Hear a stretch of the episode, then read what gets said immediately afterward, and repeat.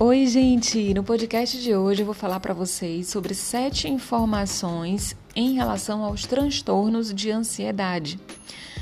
Os transtornos de ansiedade, exatamente isso que você ouviu, porque não existe somente um tipo de transtorno de ansiedade. Eu vou trazer para vocês aqui algumas informações baseadas no DSM. O DSM é o Manual Diagnóstico e Estatístico de Transtornos Mentais, que existe aí desde a década de 50, 1952, para ser mais precisa.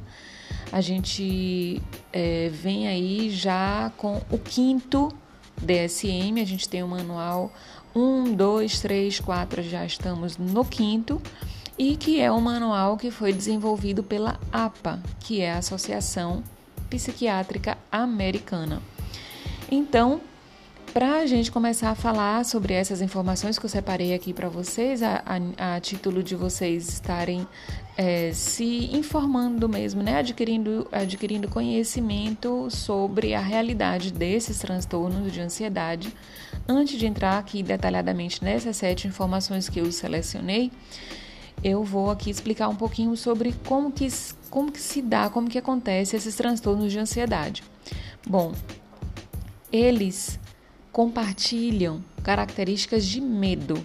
Medo e ansiedade, obviamente, né? A ansiedade, o nome já diz, porém excessivos. A gente sabe que o medo e a ansiedade são fenômenos absolutamente naturais e humanos. É impossível você viver e não sentir medo nem ansiedade na vida. Porém, dentro dos transtornos de ansiedade, o medo e a ansiedade, eles são desproporcionais, eles são excessivos. E aí eles desencadeiam perturbações comportamentais, que são justamente comportamentos relacionados a esses medos, a essa ansiedade excessiva. E o que, que é o medo? O que, que é a ansiedade? Para a gente poder entender aqui. Medo é a resposta emocional que a gente dá a uma ameaça que está para acontecer ali, uma ameaça iminente, porém que é uma ameaça real, uma ameaça é, percebida que realmente existe. Aí é o medo. A ansiedade, por outro lado, é a antecipação de uma ameaça futura. Aquela ameaça não existe ainda no presente, mas a pessoa ela está antecipando, ela está trazendo para o aqui e agora aquela possibilidade de perigo, que às vezes nem acontece, mas ela traz para o presente e por trazer e acreditar na realização daquele perigo, no acontecimento daquela ameaça ali, então ela começa a sentir todo aquele é, sintoma de ansiedade. Na prática, os dois se sobrepõem. Às vezes não dá pra gente separar direitinho assim na, na, no cotidiano, tipo assim, bom, isso aqui é medo, isso aqui é ansiedade. Eles se misturam na prática. Aqui, a efeito de é, falar de uma forma mais didática, a gente separa os dois só para vocês entenderem, mas eles na prática se misturam. Porém, apesar de se misturarem, eles também têm características assim que se diferenciam. Por exemplo, o medo ele está associado a pensamentos de perigo imediato com comportamentos de fuga. Vamos supor aí que existe um gorila na sua frente, um leão na sua frente, uma cobra apareceu aí na sua frente. Então, é muito provável e esperado que você comece a ter aí pensamentos de perigo, de que ai, vou morrer, alguma coisa terrível vai acontecer aqui agora, e o teu comportamento vai ser de fuga. Isso aí então é uma, um, um cenário característico do medo. A ansiedade, por outro lado, ela está associada à tensão, tensão muscular muitas vezes, e tensão no sentido de vigilância que a pessoa fica em preparação para um perigo futuro, como eu disse anteriormente, né? Um perigo que não é ainda aqui agora, do aqui agora, mas que ela imagina que vai acontecer esse perigo futuro.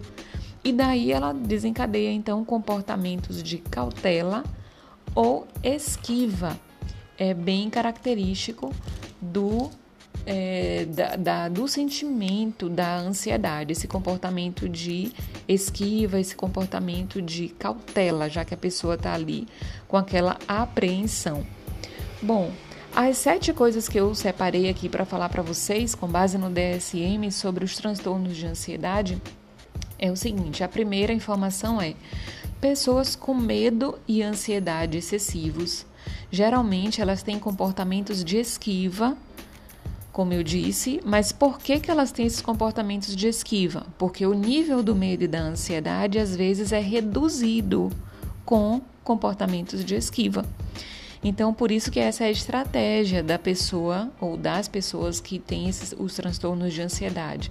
Elas evitam, por exemplo, situações que elas entendem que são situações ameaçadoras ou perigosas para elas elas evitam essas situações, como por exemplo, falar em público, ou então é, viajar de avião, ou algum tipo de situação ou objeto que aquela pessoa teme, elas evitam porque elas entendem que se elas se colocam à exposição daquela situação, elas vão sentir aquele desconforto. Então, com a esquiva, com a evitação, aquele desconforto não acontece naquela proporção tão intensa. Então elas, elas se esquivam para que aconteça esse essa redução do nível da ansiedade e do medo.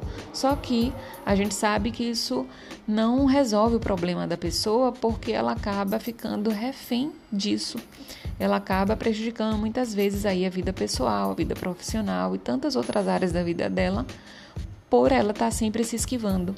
Digamos que ela precisa viajar de avião para trabalho, então ela vai deixar de trabalhar na empresa que trabalha, por exemplo, por causa desse comportamento de esquiva sempre. Então não é a solução esse comportamento, apesar, apesar de trazer esse alívio por fazer com que a pessoa se poupe de passar por aquela situação ali. Por outro lado, não resolve porque ela, ela prejudica a vida dela de uma certa forma.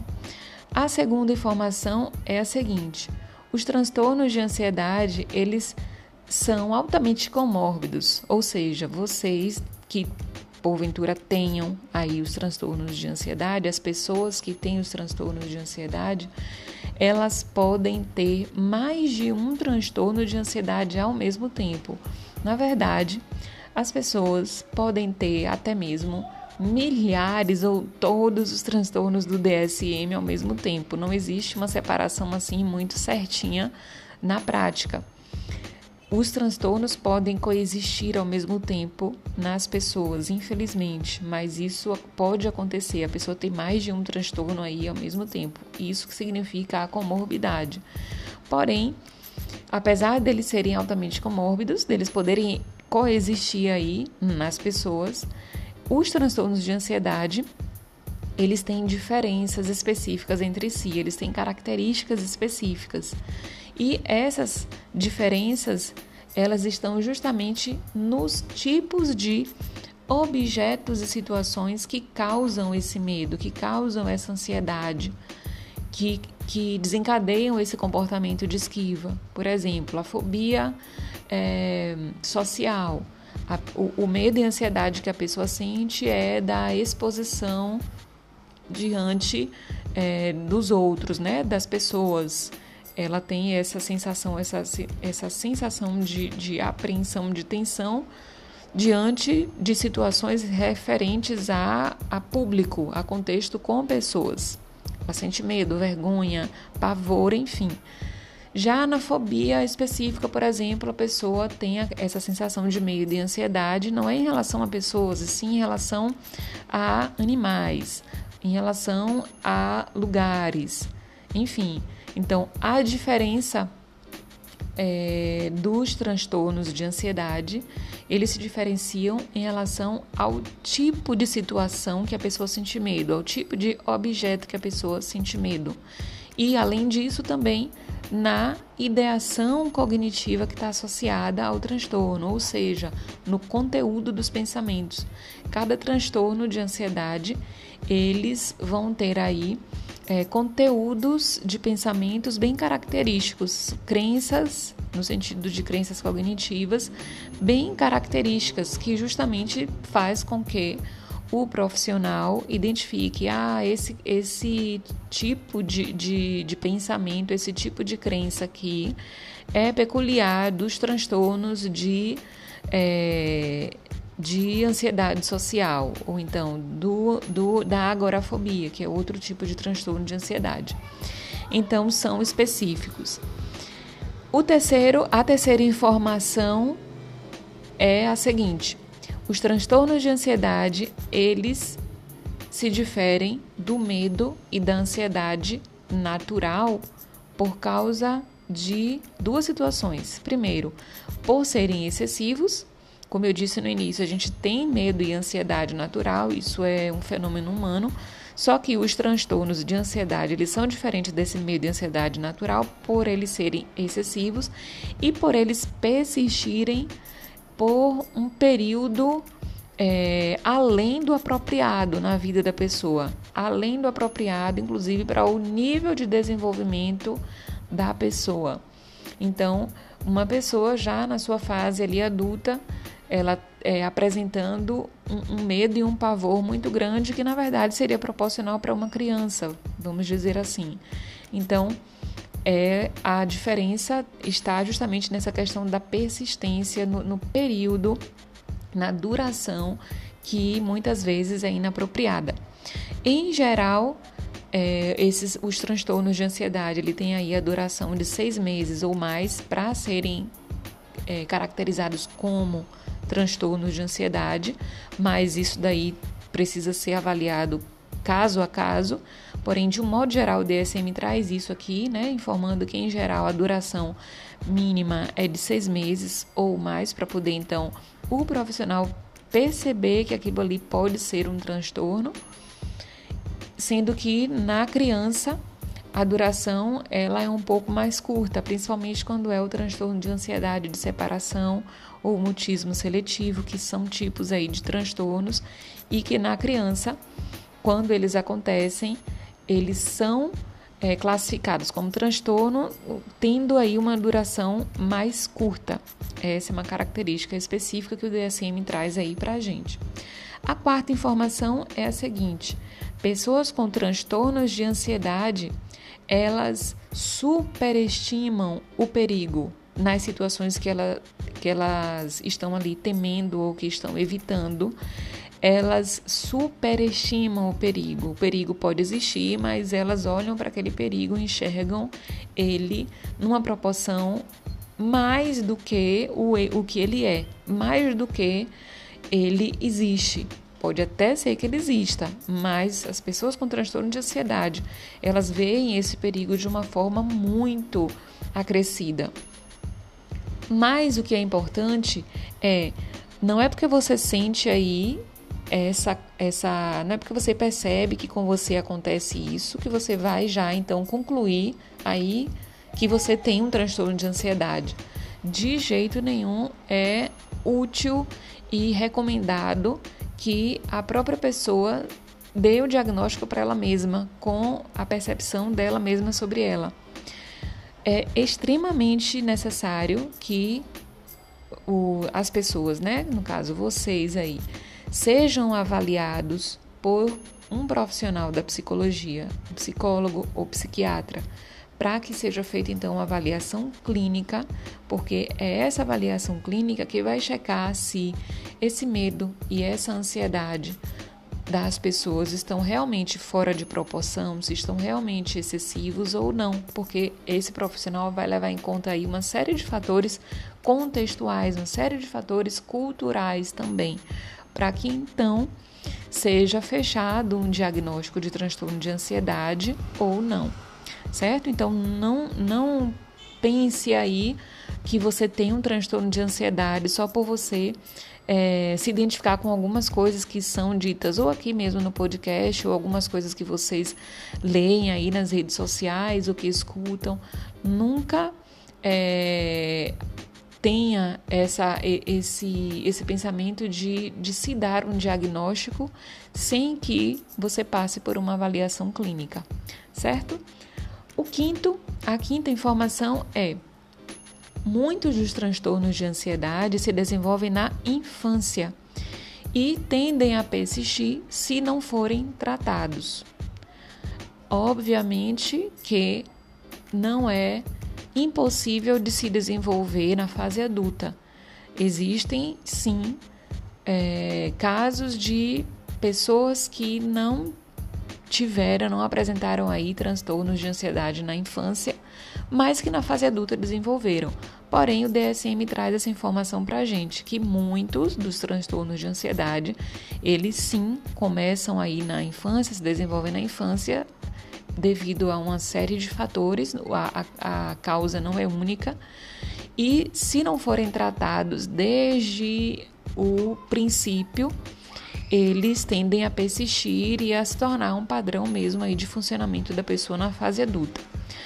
A informação que o DSM traz também é que a maioria dos transtornos de ansiedade ocorre com mais frequência nas mulheres do que nos homens, numa proporção de 2 para 1.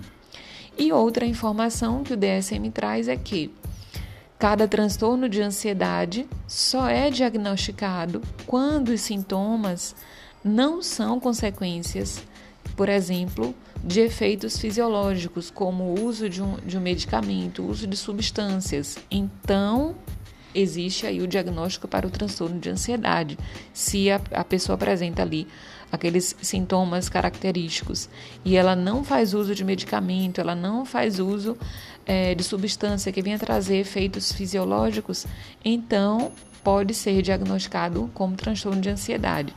Caso a pessoa ela faça uso de medicamento, então ela vai poder ser diagnosticada ali como transtorno de ansiedade induzido por medicamento, induzido por uso de substância.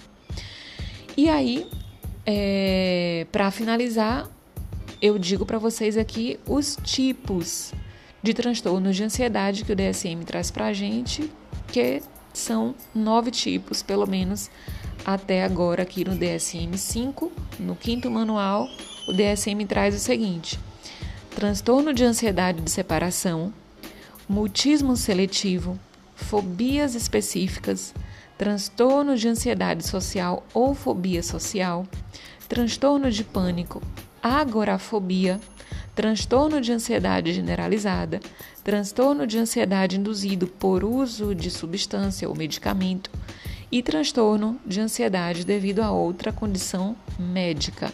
São esses nove tipos de transtornos de ansiedade que o DSM traz aqui para a gente. E o que eu quero também aqui fechar dizendo para vocês é o seguinte: se você não tem um transtorno instalado, um transtorno de ansiedade instalado, então invista grandemente em prevenção porque é muito possível, sim, a depender de uma série de fatores, quando não cuidamos da nossa saúde mental, podemos sim desenvolver e nos envolver aí com o nascimento de um transtorno mental. Ninguém está é, livre de viver isso, infelizmente. Então, por isso que eu finalizo aqui dizendo: invista em prevenção. Como eu tenho compartilhado aí com vocês sobre a, a utilidade da psicologia positiva, que tem foco realmente em prevenção, então busque aplicar as recomendações, as orientações aí que são úteis para você preservar a sua saúde mental da melhor forma possível, ok? Beijo no seu coração, espero que seja útil para você essas informações e fiquem com Deus.